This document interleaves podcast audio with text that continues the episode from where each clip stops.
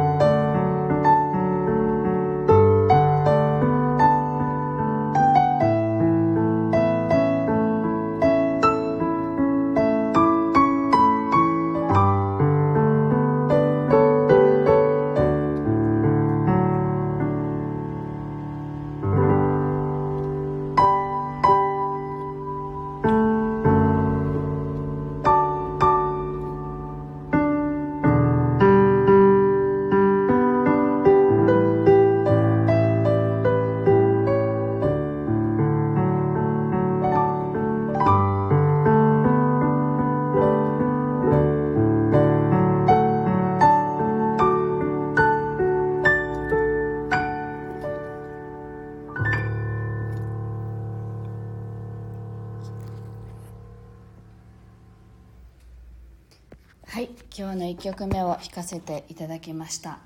はい。ミネリンがね可愛いって幼いながらにちゃんと自分も思ってますねって。ねみんなきっとそうだったんだろうなっていう気がしませんか？なんか自分は思っていたんだけれどもまあ大人が言うその秩序とかルールとかねそういうものにきっとあの下従わせられたのか知らないけども。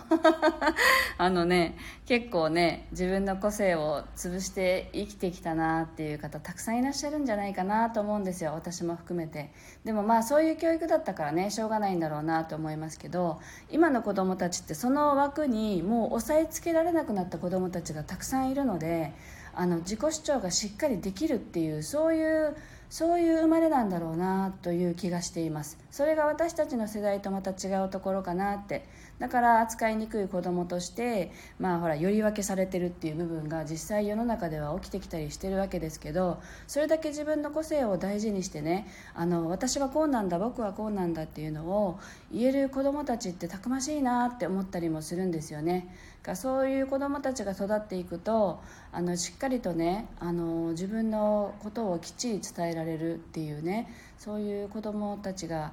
なんかできて出来上がっていくといいのかなと思っていたりします。でもちろん思いやりとともにね自分の自己主張だけっていうわけじゃなくてあの思いやりも持ってっていう形で育っていけたらいいのかなと思ってちょっと難しいなと思いながら見守っているところです。あ、リカさん、はじめまして、ありがとうございます。素敵な音色に心を奪われてしまいましたって、あ、嬉しい、ありがとうございます。はい。今日はあの先週のね週末の子どもの運動会の話をしているんですけれどあのそう先生がね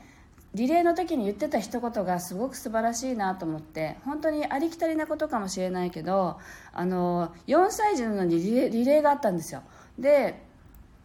あのうちの子はねトップバッター走ってましたけど途中で私を見つけてバイバイとかしだして あのなんかそっちのけでしたけどね。あのでもなんか子供らしくていいなと思って見守っていたんですけどリレーってどうしても順番がつくじゃないですか。1位とか2位とか3位とかね。で追い抜かれたり追い越したりっていうような感じでもうデッドヒートしますよね見てる方も。であの先生がね本当にビリッケツを走ってるチームの子供たちにあの最後まで諦めない子が一番だよってそういう声かけをずっとあのマイクを通してやっていたんですよね。なんかそれがすごくあ素敵な素敵ななんかこう先生だなってすごく思って順番っていうのはあの旗から見てね人が見てつけるものですよね自分でもそうかもしれないけどでも自分の中で勝ち負けっていうのはあの人からの評価であの決まるものではないっていうそういうことなんだろうなって一生懸命やればで諦めないで最後まで走った人が一番だよってなんかそういう表現がねなんか素敵だなと思ってすごく心に残ったので今日はそれをねテーマにして書きあのテーマにしました。で実際あの私たちが日常生きてる、ね、中でもあの途中で諦めることも多いしあのあとは成功したとかしてなかったとかそういう基準も人それぞれ違うじゃないですか。だから人に評価される自分ではなくて私がこうありたいっていう自分でずっといられるかどうかっていうそういうことの方がもしかしたら大切なことなんだろうなってそんな風に思いました。はい。というわけで今日の2曲目を弾いていきたいと思います。はい。ではちょっと心を落ち着けながら弾いていきます。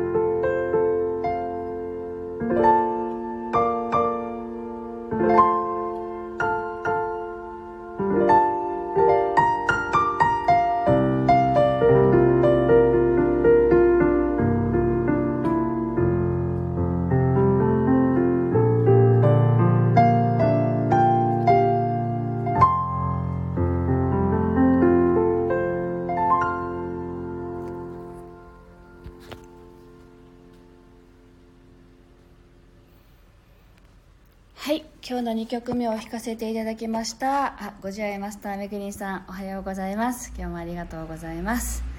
はい。というわけで今日はえー、っと2曲弾かせていつものようにね弾かせていただいたんですけど先週からあの案内しているですね11月20日土曜日の、えっと、お昼12時から13時までの1時間オンラインでの演奏演奏会が開催されるんですがその詳細が決まりましたのでえー、っと詳細ページは結構ね重くてスマホで見ると開くのに時間がかかるんであのチケットの チケットの申し込み先だけ リンクを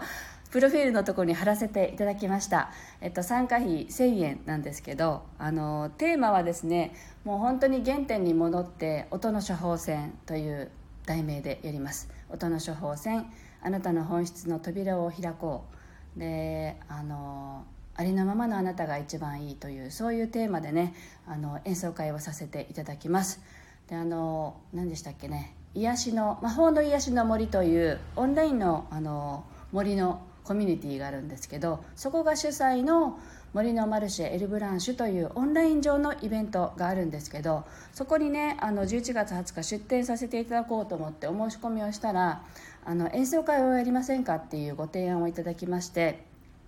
あ面白そうだなと思って快諾させていただいてですね。えーと、先週ちょっとやり取りしてあのこのテーマとかあとどういう内容で弾くかっていうのも結構あのスーッと降りてきたんですね。なのであなんかすごくなんだろういい感じにやれそうだなと思っています。でいつもの通りそこに集まった皆さんの周波数をこう揃えるというか整えてその後あのどうしても共鳴しますのでエネルギーを共鳴させたそこから聞こえてくる音をその場で弾かせていただいてあの感じたことを一曲一曲メッセージとしてお伝えするというそういう形の1時間になります。何曲弾けるのかは分かんないんですけどね。あ ゆきさんもおはようございます。そしてみねりん確かに重かったってそうなんですよ。あのーすごく重くってですねあのすごく画像がたくさん使われたサイトなんであのスマホで開こうとすると時間がすごくかかかかってなんかもう開かないなってみんな諦めるんじゃないかって私も思ったんですね。なのであの申し込みというかテーマとかいろいろな、ね、流れを書いた詳細ページはではなくてあのチケット申し込み先だけポンって貼ったんですよね。なんかね怖いですよねこんな営業。でもそうですね。どこに書くんだろう。あブログにねブログに詳細は今日アップされます。あの今日書いときました。で今日の11時ぐらいにねあのこの演奏会の詳細はアップする予定なんでぜひどういう形で弾くのかとかあの見ていただければと思います。割とお手頃な価格でねあの参加料金が設定されてますのでもう気軽に来ていただいてなんか違うなーって 思ったら違うなでいいのであの でも集う方ってね必ずこう意味があって集うって私は思っているのであのその場でね皆さんのエネルギーを共鳴させてあの弾けたらいいなと楽しみにしています。ぜひあのそちらのね詳細もご覧いただければ嬉しいです。はい。というわけで今日はですねこの後あの2ヶ月に1回行っているあのうつ病の方のね復職再就職支援施設の事業者でのピアノヒーリングというプログラムを控えていてあのちょっと大急ぎでね準備していこうかなと思っていますけれども向こうに行くとねなんかすごく気持ちがまた晴れて帰ってこれるんですよね。皆さんのこの本質の音楽にたどり着くというかねそういうものを聞かせてもらえるのであの楽しみに今日も行ってみたいと思います。あゆきさんが「見たよ」って。というわけで今日はここまでになります皆さんも素敵な一日をお過ごしください今日も聞いてくださってありがとうございました。